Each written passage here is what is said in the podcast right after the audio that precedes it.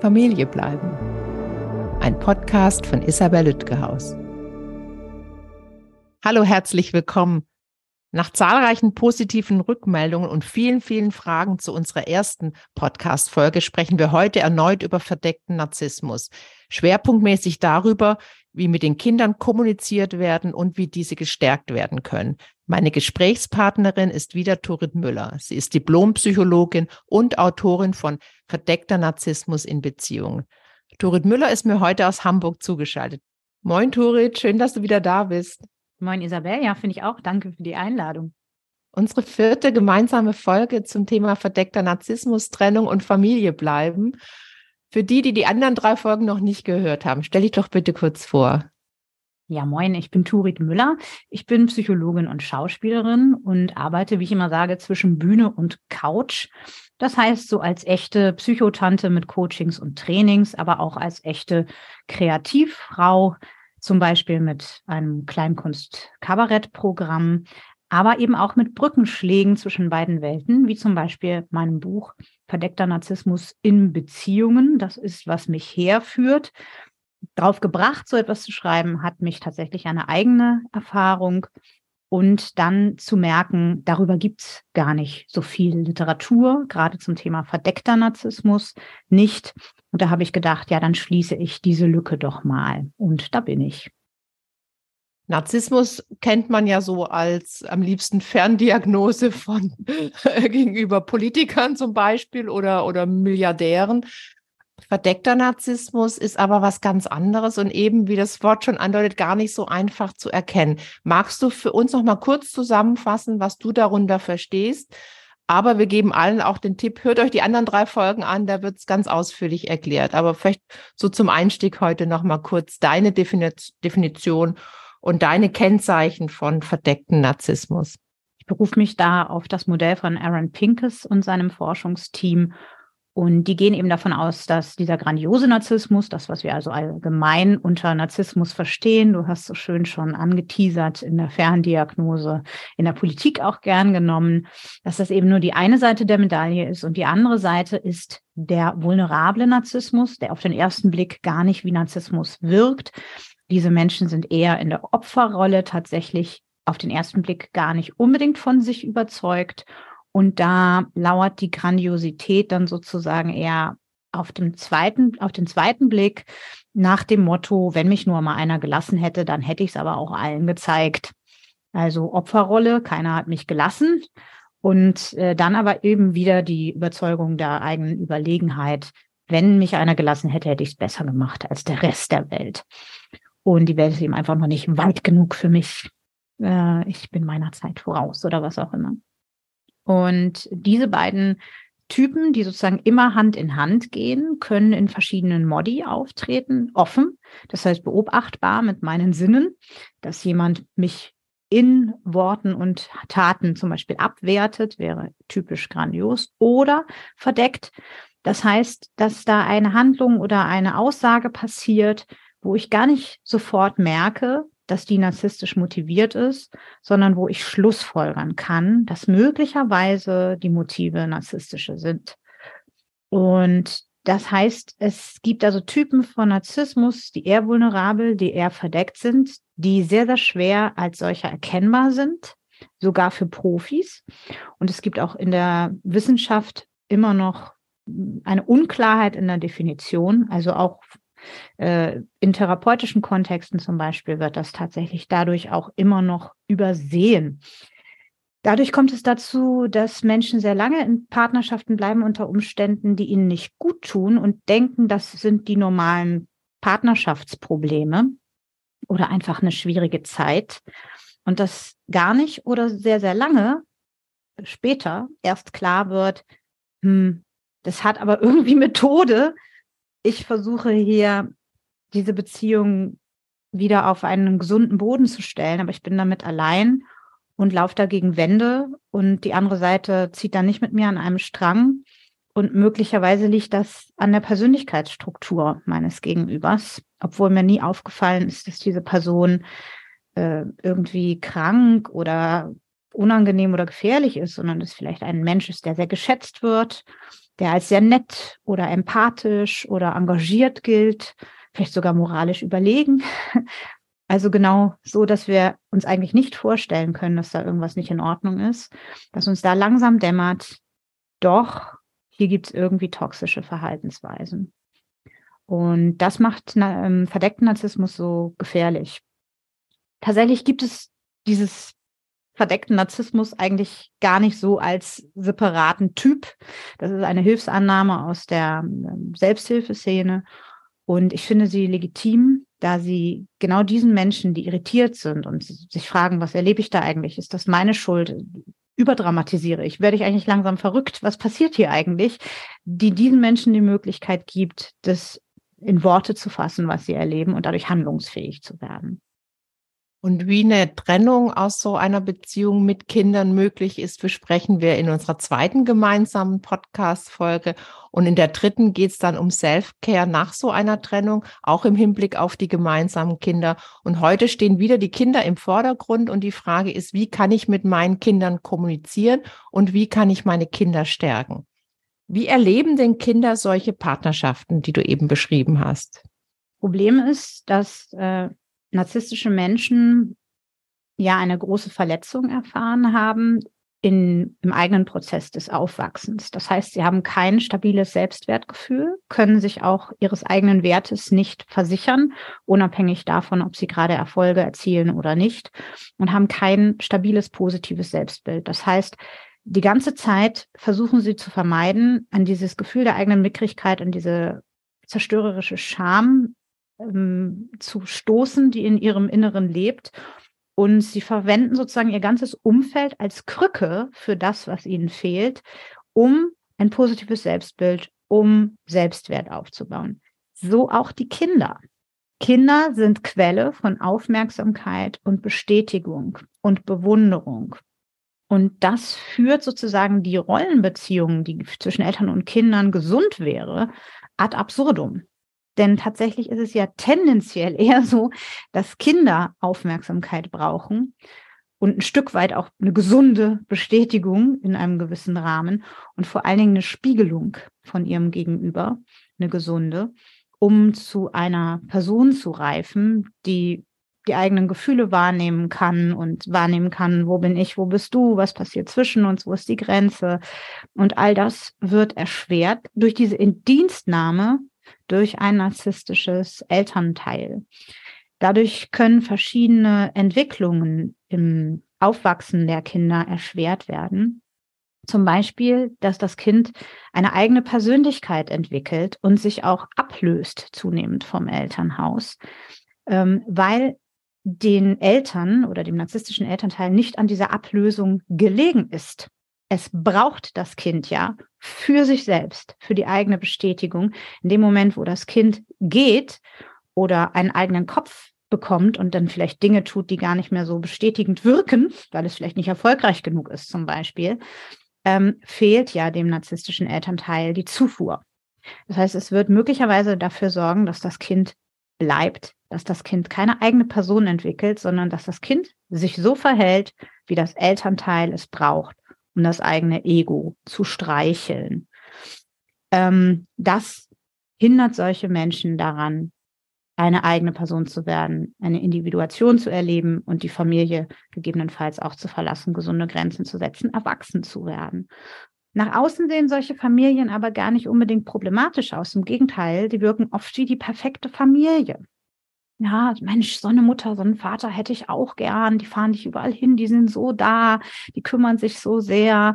Also was wir so vielleicht auch unter Helikoptereltern verstehen, da lohnt sich vielleicht auch das ein oder andere Mal ein zweiter Blick, woran das eigentlich liegt.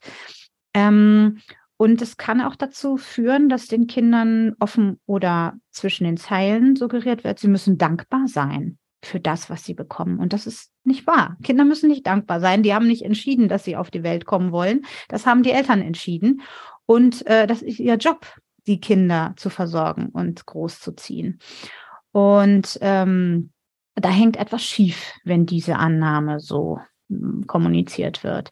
Zum Beispiel kann es darin sich ausdrücken, dass den Kindern gesagt wird, was du erreicht hast, hast du nur wegen mir erreicht oder ähm, sei dankbar, ähm, wir haben dir so eine gute Kindheit ermöglicht oder so.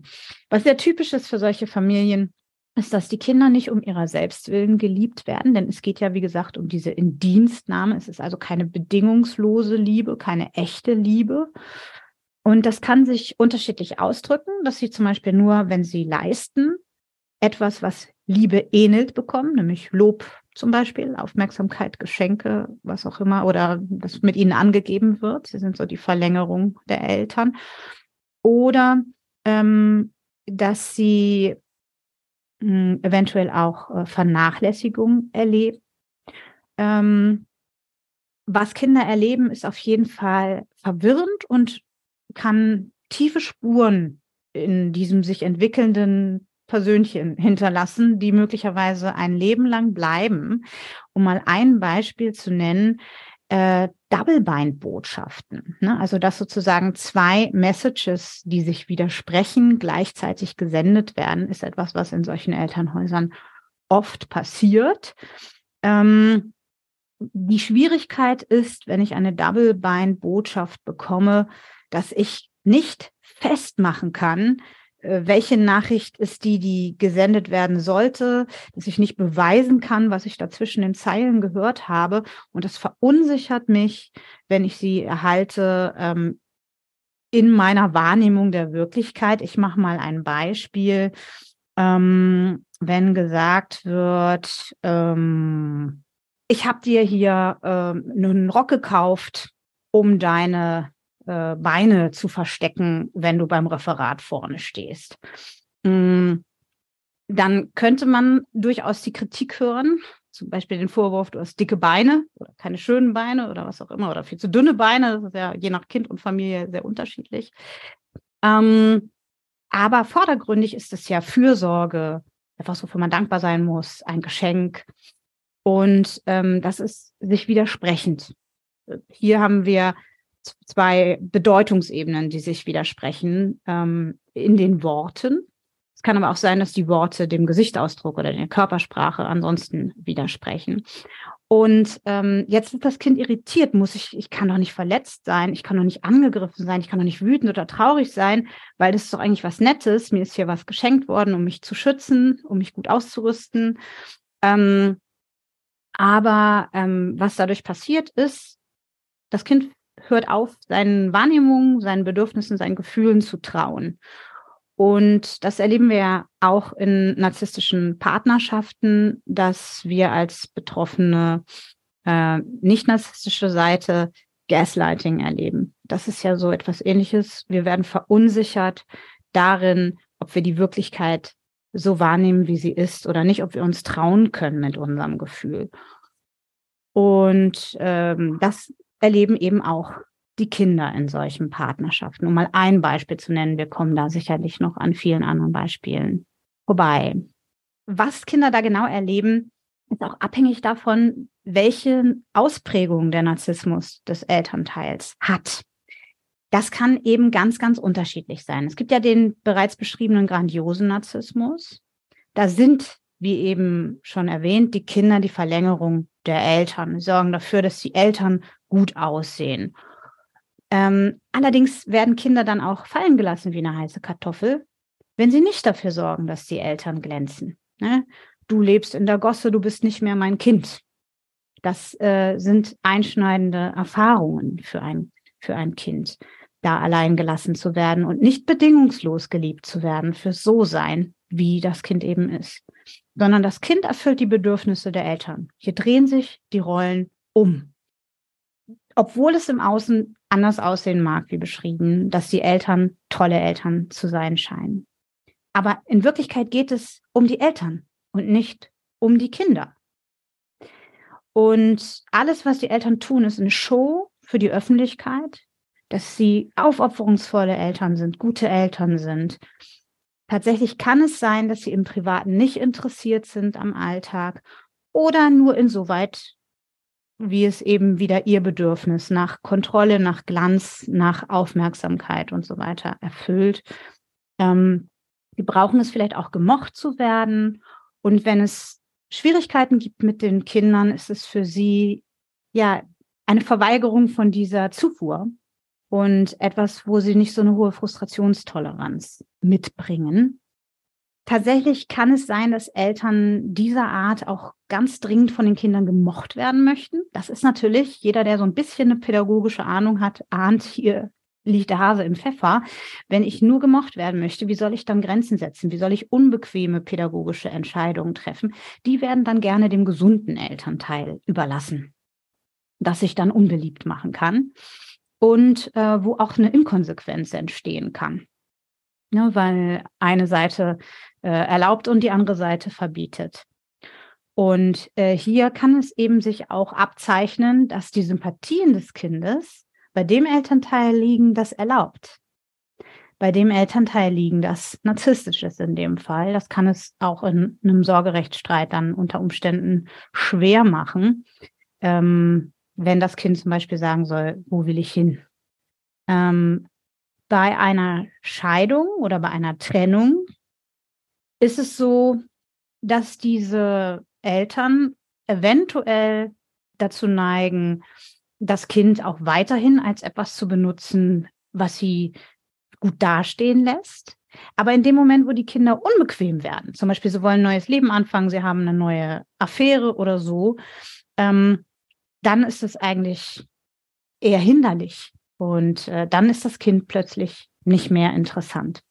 Also kann man so vielleicht auch beobachten, was in so einem Trennungsprozess passiert zwischen dem narzisstischen Elternteil und dem Kind. Dann gibt es in anderen Typen dieser malignant Narcissism, würde man sagen, also bösartiger Narzissmus, ähm, wo es schon sozusagen ja schwerwiegendere, kontrollierendere, gewalttätigere Facetten auch schon hat. Ähm, diese Elternteile können sehr viel abwertender und eben auch gewalttätiger sein, bis hin zum physischen, aber auch eine psychische Gewalt in der Kindheit äh, kann tiefe Spuren hinterlassen. Diese Kinder sind oft ängstlicher, als wenn es andere narzisstische Elterntypen sind. Ähm, solche Eltern verhalten sich ausnutzend, manipulativ, sie lügen vielleicht, sie fallen vielleicht durch eine emotionale Kälte auf, wie man sie auch von narzisstischen Menschen manchmal kennt. Ähm, Kontrolle spielt vielleicht eine Rolle, sind vielleicht auch dominant ähm, in ihrem Verhalten. Und sie sind möglicherweise gar nicht so sehr an der Elternrolle interessiert, sondern hier hat man es bei Trennungen typischerweise, dass sie die Kinder benutzen, um das andere Elternteil zu verletzen, um noch an das andere Elternteil ranzukommen, wenn es sich durch eine Trennung entzogen hat. Das kann sehr, sehr nervenaufreibend sein und auch sehr, sehr gefährlich, weil es ja wesentlich wäre, das Kind äh, davor in Sicherheit zu bringen, dass es da zum Spielball wird der Auseinandersetzung. Es ist gut möglich, ähm, dass Kinder, die so aufwachsen, sich nicht sicher fühlen und dummerweise, wie es so ist, wir neigen zu Wiederholungen, dass sie eventuell auch im Erwachsenenalter dann unsichere Beziehungen wählen, weil sie es so gelernt haben. Und solche Eltern sind tatsächlich nicht immer die verantwortungsvollsten. Sie können sehr impulsiv sein und möglicherweise nicht im Blick haben, was für Gefahren drohen, wie der grandiose Typ oder vielleicht auch diese ähm, gutartigen NarzisstInnen vielleicht einfach sagen, ach, Party, ach, da hinten ist ein Pool, ich, da wird schon nichts passieren. ähm, so ist dieser Typ vielleicht aus einem anderen Motiv heraus ähnlich verantwortungslos, so dass ich vielleicht auch nicht äh, unbesorgt die Kinder in dieser Obhut lassen kann, weil die Aufmerksamkeit woanders ist, weil was anderes gerade wichtiger ist. Dann gibt es den verdeckten oder auch vulnerablen Typ, ähm, wie gesagt, eher die Opferrolle. Da kann es dazu kommen, dass das Kind die Eltern retten will, weil es immer sieht, äh, uh, Mama oder Papa geht's nicht gut. Und dann kommen sie auch in so einen Rollen, in so Rollenvertauschung und versuchen zu helfen, auf welche Art auch immer, den Haushalt schmeißen, emotional stützen, PartnerInnen Ersatz sein. Äh, das kann ganz unterschiedlich aussehen. Ähm, oder äh, eben, weil auch das Elternteil vielleicht Schuldgefühle macht. Äh, ja, geh ruhig mit deinen Freundinnen draußen spielen. Mama kommt schon alleine klar. Kein Problem. Und ähm, na, was kommt beim Kind an? Hier haben wir wieder die Double-Bind-Botschaft ähm, du müsstest dich schuldig fühlen, wenn du losgehst. Ähm, das kann auch das Kind in seiner Entwicklung sehr einschränken. Ähm, es kann aber auch sein, dass diese Rage, die eigentlich darunter sitzt, unter dieser Scham, sich auch an den schwächsten Gliedern der Familie entlädt, dann eben auch an den Kindern. Äh, solche Eltern tun sich aber vielleicht auch leid, also in diese Opferrolle zu gehen, ist ja auch eine Art, die Verantwortung zu vermeiden, zu sagen, ja, ich bin ja auch allein damit, niemand hilft mir, ich bin überfordert. Ähm, ne? Dann bin ich eben auch nicht verantwortlich zu machen. Das ist also auch etwas, was auf den Schultern der Kinder landen kann. Dann gibt es die, äh, diesen Communal Narcissism, also Menschen, die sich dadurch auszeichnen, dass sie sehr engagiert sind, sich für das Gute einsetzen, dadurch äh, Applaus bekommen. Denen sind vielleicht die Kinder in Afrika, sag ich mal salopp, wichtiger als die Kinder zu Hause, weil sie die besseren Schlagzeilen machen. Und äh, sie wollen nach außen hin gut und sozial wirken, gegebenenfalls auch was ihre Kinder angeht. Aber da sind auch die Kinder wieder nur Teil der Selbstinszenierung. Und ansonsten sind sie im Weg dabei zu glänzen, durch andere Aktivitäten. Ähm, und da gibt's dann vielleicht auch eine Anspruchshaltung, ja, dass der nicht narzisstische Elternteil doch bitte sehr die Kinder nimmt bei der, wenn ich jetzt gerade mal wieder los muss, um die Welt zu retten. So. Ähm, das kann also auch bei Absprachen problematisch werden. Dann gibt es den vernachlässigenden NarzisstInnen. Äh, die brauchen Menschen, wenn sie gut für sie funktionieren. Und die Kinder sind ja nur interessant, wenn sie funktionieren und ansonsten sind sie da nicht groß involviert. Ähm, diese fehlende Aufmerksamkeit, abgesehen davon, dass sie auch gefährlich sein kann, weil Versorgung fehlt, kann bei einem Kind das Gefühl hervorrufen, wertlos zu sein. Ja, wenn meine Elternteile sich für mich nicht interessieren, was kommt bei mir an? Ich bin es nicht wert. Möglicherweise versuchen dann Kinder das überzukompensieren und fangen an, in der Schule zu glänzen, anzugeben, äh, sich Hobbys zu suchen, die sie bei den Eltern gesehen haben, um eine gemeinsame Ebene zu schaffen oder um äh, die, die Eltern aufmerksam zu machen auf sich. Sie haben auf jeden Fall wahrscheinlich dieses nagende Gefühl, nicht genug zu sein, was eben ins Erwachsenenalter in der Regel auch mitkommen kann. Und da ist es eben wichtig, ähm, vorzusorgen, dass Kinder sich diesen Schuh nicht anziehen und nicht so ein zerstörtes Selbstbild zu bekommen. Dann gibt es noch selbstgerechte narzisstische Menschen, die fühlen sich überlegen, äh, also auf der moralischen Ebene. Und äh, da ist vielleicht so ein bisschen dogmatisch, was richtig ist und was falsch. Ähm, die können dadurch sehr bestrafend sein. Ähm, und dadurch kann diese Kindheit sehr beengt sein, ne, in den Regeln, in denen sich das alles abspielt. Diese, diesen Regeln zu folgen, das ist wichtiger als Liebe. Das kann sich unterschiedlich ausdrücken. Zum Beispiel auch, wenn viel Geld da ist, trotzdem geizig zu sein, aus irgendwelchen Überzeugungen heraus. Geld ist ja sowieso etwas, was in narzisstischen Beziehungen viel als Machtkontrollmittel zur Bestrafung, zur Belohnung eingesetzt wird. Ähm, hier kann es dazu führen, dass die Kinder extrem rebellieren und sich dadurch auch in gefährliche Situationen bringen.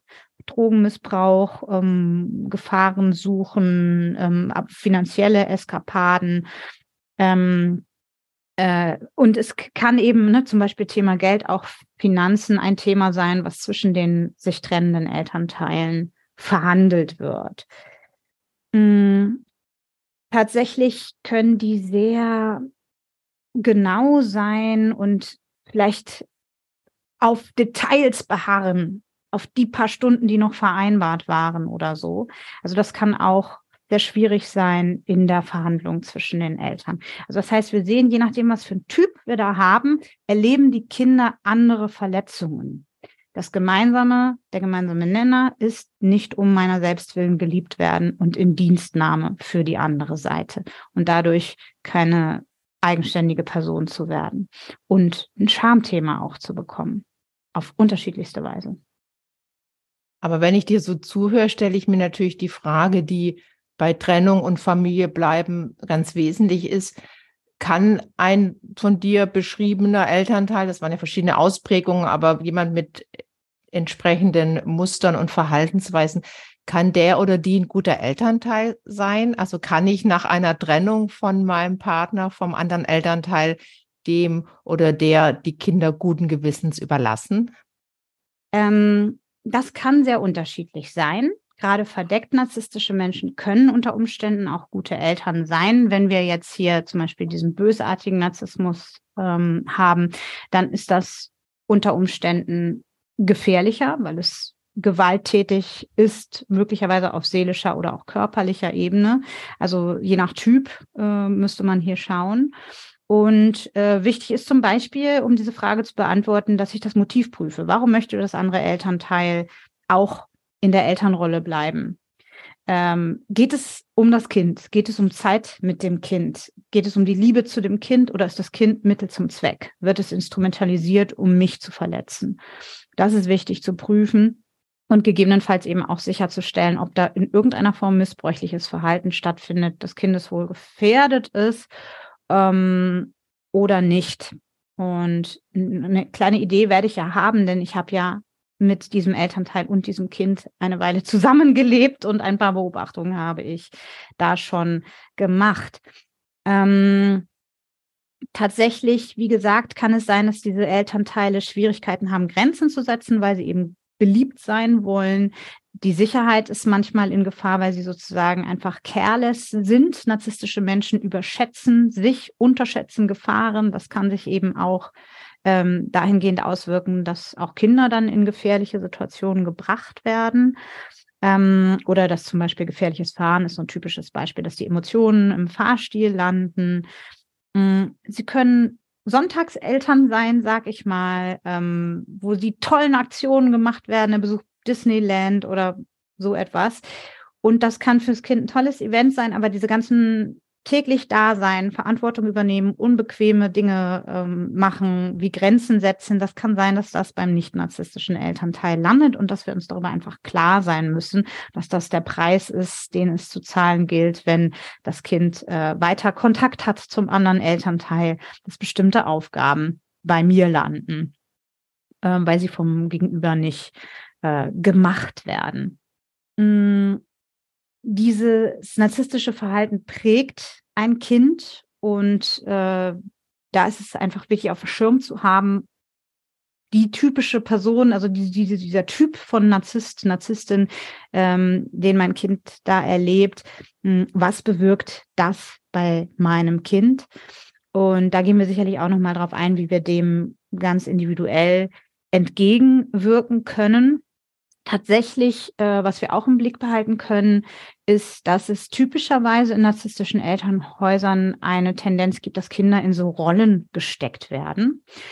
Ähm, und das hängt damit zusammen, dass narzisstische Menschen eine Spaltung erleben. Die spalten sich ja selber auf in die grandiosen und die mickrigen Seiten und kriegen sozusagen das, was wir alle haben. Wir wissen, wir haben so ein paar Stärken und ein paar Schwächen und insgesamt sind wir irgendwie ganz gute Menschen. Dieses Mittelmaß das kriegen die nicht hin. Das kriegen die aber auch beim Gegenüber nicht hin.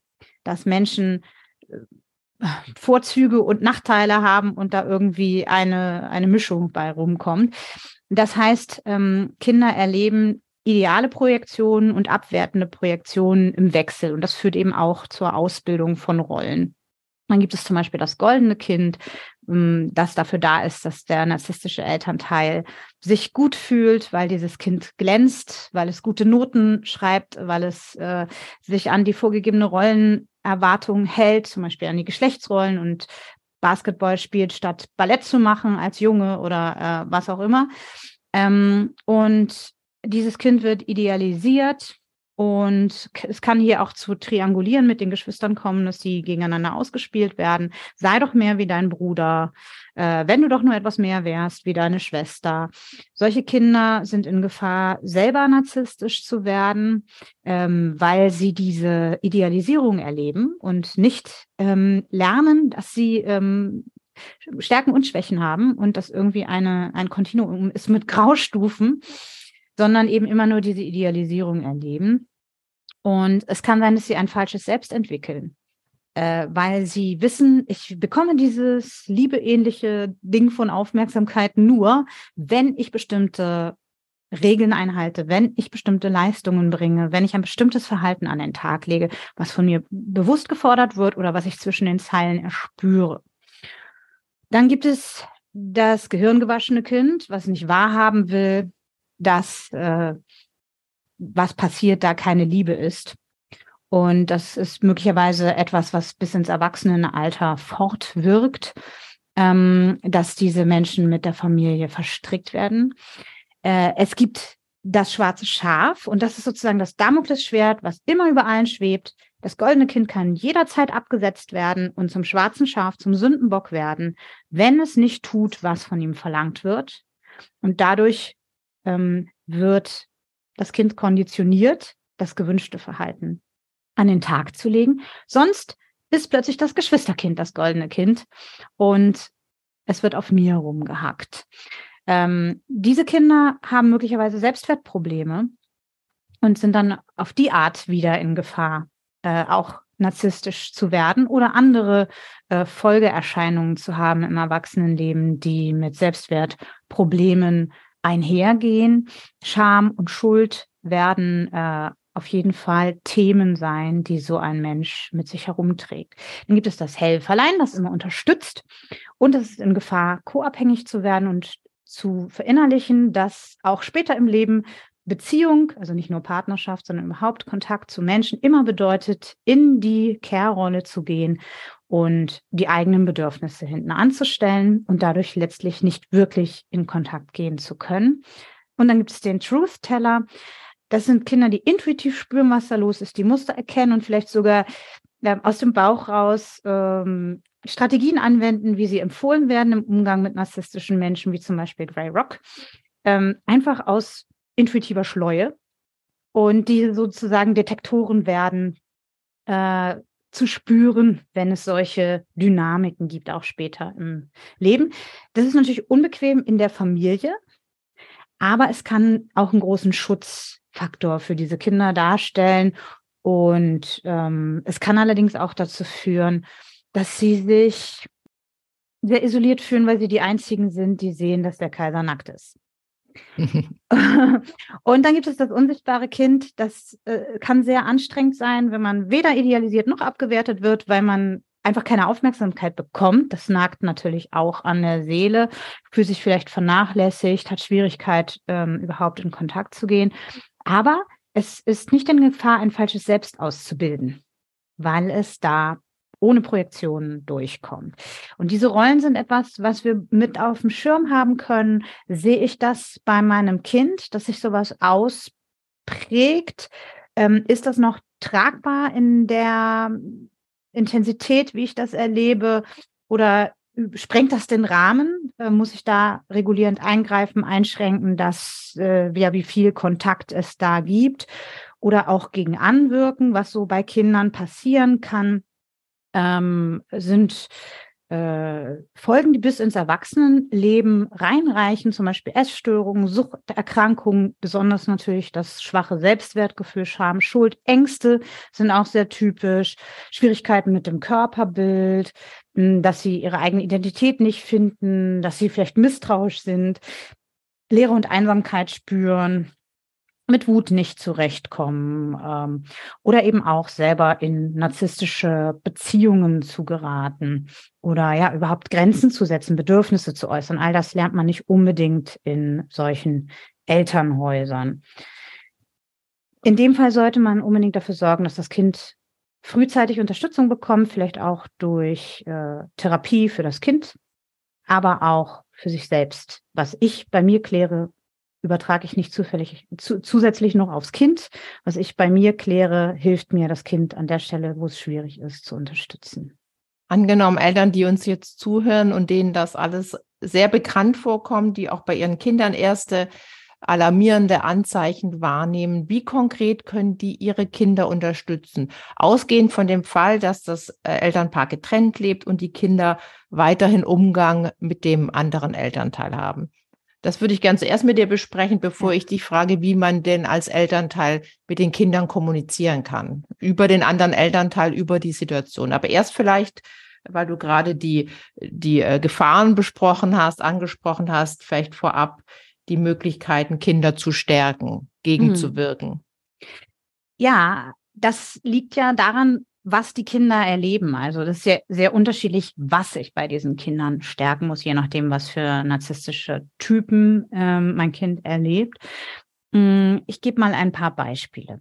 Wenn das Kind Schwierigkeiten hat, eine eigene Persönlichkeit, eine eigene Identität zu entwickeln, wir haben ja schon ein bisschen gehört, warum es dazu kommen kann, dann ist es äh, so, dass das Kind vielleicht immer, wenn es eigenständig wird oder wenn es Persönlichkeitseigenschaften zeigt, die ungewollt sind, weil sie das narzisstische Elternteil nicht Bauchpinseln, dass sie Kritik erleben, dass sie Liebesentzug erleben, dass sie Abwertung und Bestrafung erleben, dass sie erleben, dass das Elternteil aus dem Kontakt geht und so weiter. Was kann ich dann tun?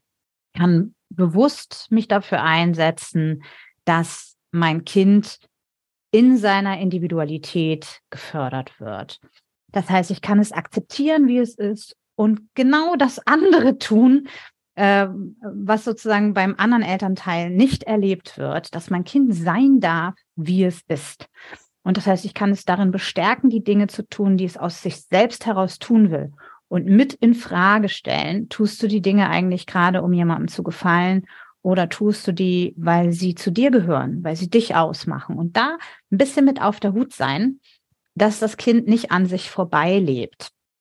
Und bewusst darauf achten, weil ne, es geht ja auch im hektischen Alltag oder auch in den eigenen Ideen, die man so für sein Kind hat, vielleicht unter, was will mein Kind? Und sich da einfach besonders drauf konzentrieren und mit sich selber auch sehr klar sein, dass man diesen Fehler nicht möglicherweise versehentlich auch macht. Ne? Das ist ja etwas, was Eltern einfach auch passieren kann. Wir wollen das Beste irgendwie fürs Kind. Und dann haben wir so eine eigene Idee, was das Beste ist. und sich davon zu lösen und zu gucken, was will dieses Kind. Und wenn ich mitbekomme, dass es im Kontakt mit dem anderen Elternteil dafür abgewertet wird, was es tut, oder in dem Moment Konflikte entstehen, wo das Kind eine Persönlichkeit entwickelt, nämlich typischerweise zum Beispiel in der Pubertät erst. Vorher ähm, ist so ein Kind ja eher unkritischer und ähm, hat noch nicht so stark vielleicht seinen eigenen Kopf dass ich mein Kind da mh, hm, ermutige, validiere und ähm, ihm gut zurede, äh, beim eigenen Kopf zu bleiben, bei den eigenen Bedürfnissen zu bleiben. Hm, das kann zum Beispiel bei einem Geschenk auch sein. Sagen wir mal, hm, der Vater schenkt dem Kind eine Uhr und erwartet, ist ja der Wochenendpapa, dass das Kind sich nun, er ist nur ein paar Stunden da, total freut. Aber es ist eine digitale Uhr und das Kind kann das noch nicht, kann nur mit Zeiger. Und das Kind ist enttäuscht. Es hat ein Geschenk bekommen, das es nicht benutzen kann. Und der Vater hat das Kind gar nicht gekannt, sich darüber auch keine Gedanken gemacht, sondern wollte einfach die geilere Uhr präsentieren. Und die digitale sah besser aus, macht mehr her als so eine Kinderuhr mit Heidi drauf oder so. Und ähm, da das Kind zu unterstützen in den eigenen Gefühlen, dass das ein bisschen an ihm vorbeigeschenkt war und vielleicht zu gucken, kann es eine andere Uhr geben oder ne, wie gehen wir jetzt damit um, ähm, bei dem Kind zu bleiben oder wenn ich merke, ein Kind fängt ein Hobby nur an, weil es mh, hm, das andere Elternteil beeindrucken möchte und dann wirklich nochmal zu prüfen, sag mal, bist du sicher, dass Hockey dir so Spaß macht? Ich hatte immer eher den Eindruck, so wenn mit deinen Freunden spielst, ähm, dass es eigentlich eher Fußball ist. Ne? Überleg mal. Und ähm, da einfach so ein bisschen mit auf der Hut zu sein. Also das da. Kind auch darin zu stärken, dass die eigenen Wahrnehmungen, dass die eigenen Gefühle eine Berechtigung haben, dass die ja. nicht falsch sind, auch wenn es bei anderen auf äh, zu Enttäuschung führen könnte, zum Beispiel. Genau, dazu kommen wir auch bestimmt gleich nochmal, wenn wir über das, wie rede ich mit meinem Kind mhm. äh, uns austauschen. Genau. Äh, eine andere ähm, Folge ist ja auch, wie ich schon erwähnte, dieses Gefühl, ich bin nicht gut genug, ich genüge nicht, ich bin nicht wertvoll, ähm, was sozusagen quasi übertragen wird. Ne? Das narzisstische Elternteil hat ja im tiefen Kern diese Überzeugung über sich und das landet außen, das landet beim Kind. Entweder werde ich nur gelobt, wenn ich leiste, oder ich bin immer Sündenbock. beides führt dazu, dass ich das Gefühl habe, nicht gut genug zu sein. Da kann ich gegenwirken und meinem Kind vermitteln, dass es um seiner Selbstwillen geliebt wird und nicht nur für irgendeine Leistung, ähm, indem ich äh, Zeit mit ihm teile, wo es nicht darum geht, etwas zu erreichen, Erfolge zu erzielen, sondern wo es einfach nur darum geht, eine gute Zeit zu haben, Mensch zu sein, äh, fernab von irgendeiner Agenda, was äh, für Medaillen ich bekommen muss oder was für Lernfortschritte ich machen muss oder so. Und ähm, da sehr nah bei wohnt das Thema Perfektionismus. Perfektionismus ist ja eine Strategie, äh, die Menschen haben, um Fehler zu vermeiden, damit sie vermeiden, sich zu schämen, wenn sie Fehler machen. Das ist also Scham, Perfektionismus ist eher etwas, was in narzisstischen Elternhäusern sehr, sehr typisch ist. Das kann sich auf unterschiedliche Dinge beziehen, die schulischen Leistungen, gerade wenn eine Pubertät zum Beispiel ins Spiel kommt, das Aussehen. Ähm, und das setzt sich auch bis ins Erwachsenenleben fort, dass diese Strategien angewendet werden, so dass es vielleicht zu Süchten kommt, damit wir leistungsfähig bleiben oder zu Burnout kommt, weil wir immer über unsere Grenze gehen bei dem Versuch, äh, quasi unbewusst Mama oder Papa noch stolz zu machen. Ähm, was kann ich da tun? Deutlich machen, dass Menschen Grenzen haben dürfen, dass Fehler zum Leben dazugehören, ähm, dass Perfektion ein Ideal ist, das nicht existiert. Und das heißt, das auch vorzuleben. Das heißt, mir selber Grenzen zu erlauben. Das ist also auch äh, ein lohnenswerter, aber nicht arbeitsunintensiver Schritt für das eigene Leben, ähm, und gegebenenfalls auch mit den Frustrationen umzugehen, die ein Kind dann hat, wenn es Fehler erlebt, ähm, wo dann Scham kommen kann, was sich zum Beispiel auch in Rage dann ausdrücken kann. Das ist sozusagen die andere Seite dieser Medaille. Ähm, und das aufzufangen und mit dem Kind zu gucken, wo kommt denn das her und dem Kind zu helfen, mh, hm, den eigenen Wert, ja, hier ist wieder das Narzissmus-Grundthema, unabhängig äh, sicher zu wissen, unabhängig davon, ob mal ein Fehler passiert oder nicht, die nicht zu ernst zu nehmen und vielleicht auch zu feiern, dass sie zum Leben dazugehören. Und dazu gehört zum Beispiel, wie gehe ich damit um, wenn das Kind eine schlechte Zensur hat oder ähm, wenn eine Vase runterfällt. So, ist das eigentlich wichtig? Ähm, wie genau bin ich mit meinem Kind? Wieder vielleicht aus den besten Absichten heraus. Ne? Dass mein Kind es gut haben wird. Ähm, was auch sehr typisch ist, wir haben das besprochen, die Rolle des Helferleins, dass die Rolle, wer hat eigentlich die Verantwortung zwischen Kind und Erwachsenem vertauscht werden. Und ähm, da ist es eben wichtig, dass bei mir das Kind einen Raum hat, wo es nicht in die Elternrolle gehen muss, wo ich in der Elternrolle bin, auch wenn ich vielleicht wirklich auch jemanden bräuchte gerade, der mich beeltert, weil diese ganze Trennung ja auch mal aufreibend ist. Ähm, aber dass mir dasselbe nicht passiert, dass das Kind bei mir wirklich Kind sein darf und dass ich äh, gut auf mich achte, dass ich von meinem Kind nicht erwarte, unbewusst ähm, Löcher zu stopfen, die da entstehen, äh, dass das Kind mich nicht trösten muss. Das heißt nicht, dass ich überhaupt nicht zeige, dass ich emotional durch die Situation belastet bin. Das wäre auch verkehrt. Dann spürt das Kind, irgendwas ist da doch und kann nicht einen Finger drauflegen, weil es nicht benannt wird. Ähm, aber dass ich äh, in der Psychologie gibt es den schönen Begriff contained bleibe, dass sozusagen meine Gefühle nicht rüberschwappen. Ich kann die benennen, aber ich kümmere mich selber darüber. Ich übertrage die und die Verantwortung dafür nicht auf mein Kind. So kann ich eben verhindern, dass Helfen zur einzigen Kontaktmöglichkeit äh, wird, die mein Kind gelernt hat und dass es auch erlebt, wie man anders äh, mit Menschen in Kontakt sein kann. Das ist ein ganz wichtiger Punkt. Da spreche ich auch in einer anderen Folge mit Sarah Zöllner drüber, über äh, Trauer zugeben. Sagen, ja, ich bin traurig, dass äh, die Ehe, die Beziehung beendet ist. Es ist gerade nicht alles einfach, aber ich bekomme das hin. Ich übernehme Verantwortung. Du musst dich nicht kümmern. Also Stichwort Paternalisierung zum Beispiel, sondern Mama kümmert sich selbst, Papa kümmert sich selbst. Ähm, du darfst Kind bleiben ja. und musst hier nicht Aufgaben übernehmen, die nicht äh, altersgerecht sind. Du hattest ganz kurz Therapie für Kinder angesprochen. Da möchte ich noch mal kurz ähm, einhaken, weil ich das auch bei anderen Trennungen, ganz unabhängig von, äh, von den Eltern, oft erlebt habe, dass es sehr hilfreich ist für die Kinder, weil sie auf die Therapeutin keine Rücksicht nehmen müssen. Da dürfen sie auch mal wütend sein, da dürfen sie sauer sein und enttäuscht. Das trauen sie sich vielleicht nicht bei den Eltern, die gerade schon genug eigene Probleme haben oder sich ohnehin schon Vorwürfe machen. Also eine Ermutigung an Eltern, die merken, den Kindern geht's nicht gut. Ähm, sucht euch Therapeutinnen und Therapeuten für die Kinder und lasst die da vorübergehend äh, eine Begleitung bekommen, die denen wirklich helfen kann. Das, ja. äh, da stimmst du zu, seh, ich sehe dich nicken.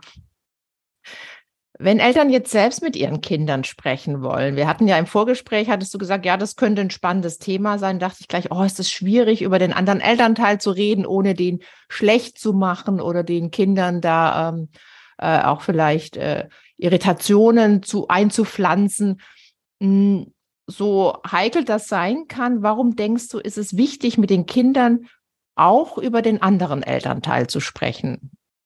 Ähm, aus vielen Gründen. Einmal muss ich ja sicherstellen, dass es dem Kind mit dem anderen Elternteil ausreichend gut geht, dass also hier keine Kindeswohlgefährdung zu erwarten ist. Und das kann ich ja unter Umständen nur monitoren, wenn ich regelmäßig mit dem Kind darüber in Austausch bin, was es dort erlebt.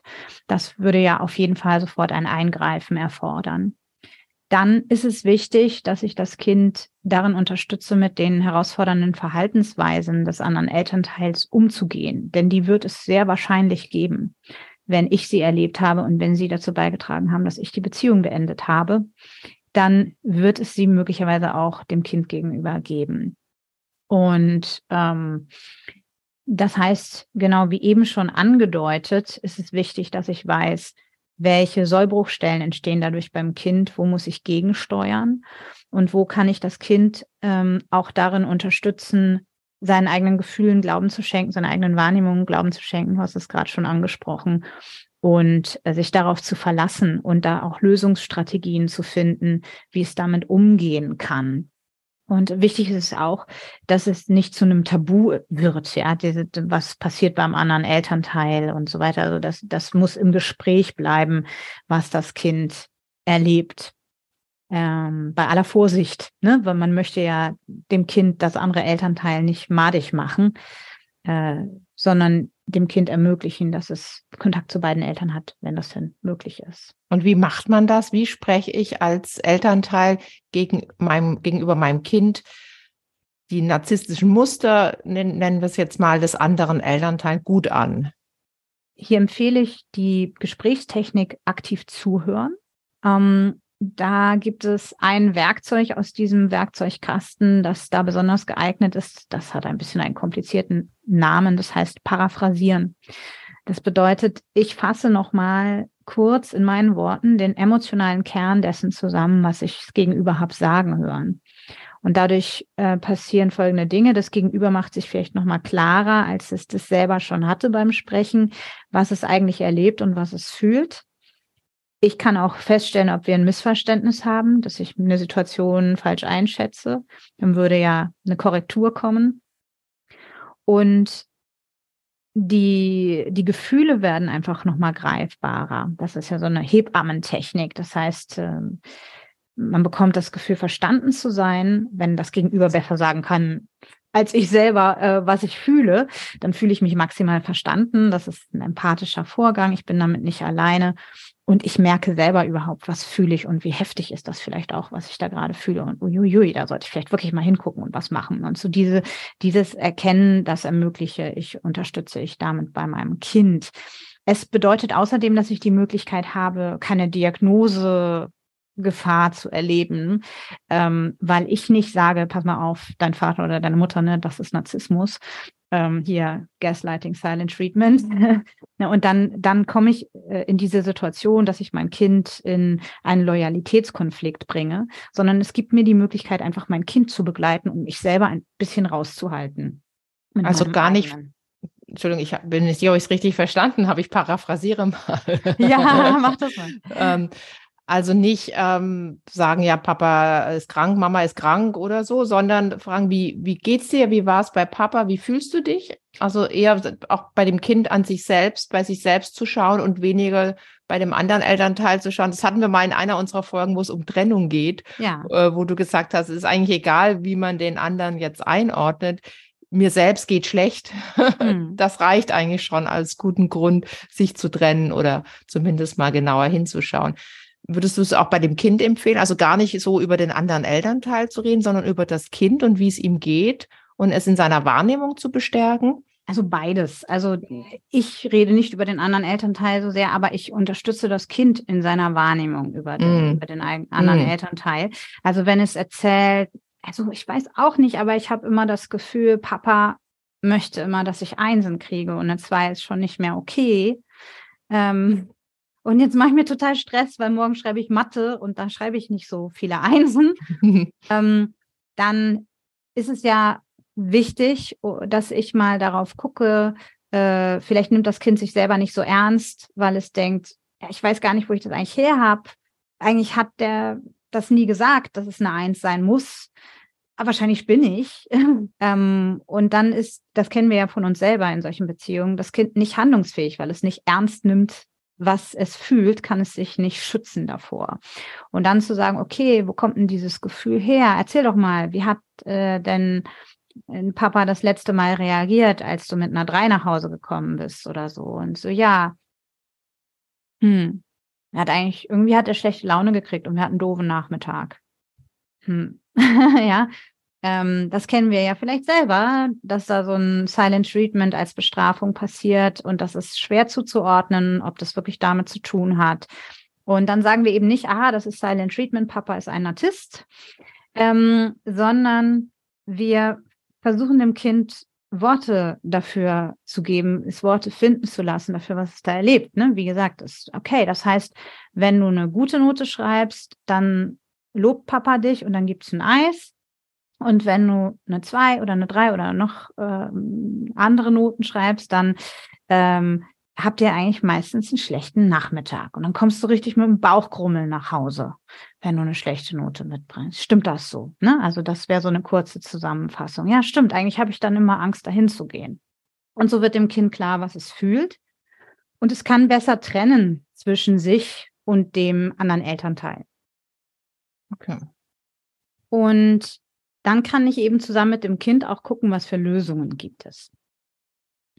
Jetzt lernt es gerade für die Klausur aus Angst, weil es sich fragt, wenn es nun in Mathe keine Eins wird, wie fühlt es sich an, zu Papa zu gehen mit dieser Note, mit dieser Information? Und dann können wir zusammen gucken, was wir machen können. Dass wir zum Beispiel schauen, wie ist es denn eigentlich für dich? Willst du eigentlich eine Eins? Oder wäre für dich eine andere Note auch okay?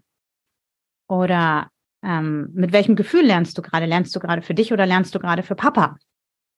Oder ähm, wir überlegen, was können wir tun, wenn es keine Eins wird, dass du dich trotzdem wohlfühlst, wenn du zu Papa gehst. Oder weißt du was?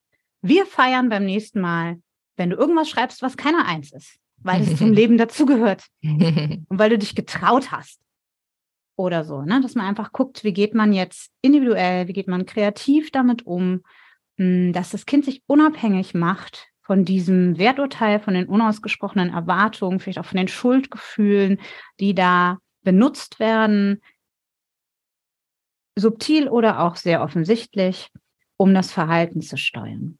Dass das Kind erlebt, es gibt äh, andere Alternativen, damit umzugehen, als die, die bei dem narzisstischen Elternteil vorgelebt werden. Das könnte ich mir gut vorstellen, dass der andere Elternteil dann wiederum darauf reagiert, wenn das Kind sagt, Mama hat gesagt, ich muss gar keine Einsen schreiben. Aber darüber reden wir mal in der Folge Elternkommunikation, weil da habe ich auch ganz viele Fragen dazu. Ja, du würdest gern noch was abschließend, ich sehe es dir an, ja, unseren äh, Zuhörerinnen und Zuhörern mitgeben. Ja, äh, und zwar wir sitzen vielleicht auf diesem Gefühl, ich möchte dem Kind doch sagen, wonach ich la selber lange gesucht habe. Ich möchte doch sagen, pass auf, das ist Narzissmus, lies folgende Bücher, bring dich in Sicherheit. ich weiß, das ist gar nicht so einfach, da wegzuatmen. Aber wenn ich mein Kind dabei begleite, sozusagen nicht gegaslightet zu werden, sondern weiter am eigenen Bauchgefühl dran zu bleiben, durch dieses aktive Zuhören, dann ist die Wahrscheinlichkeit groß, dass das Kind irgendwann, wenn es älter wird und der Zeitpunkt stimmt, selber rausfindet, was es da erlebt hat.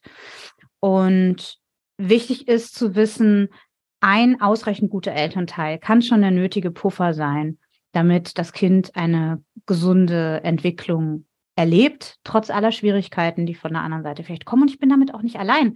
Auch gute äh, Großeltern, Freundinnen, Paten, Onkel und Tanten, was auch immer, äh, sind ja ein Ausgleich. Die kann ich alle gegebenenfalls mit ins Boot holen.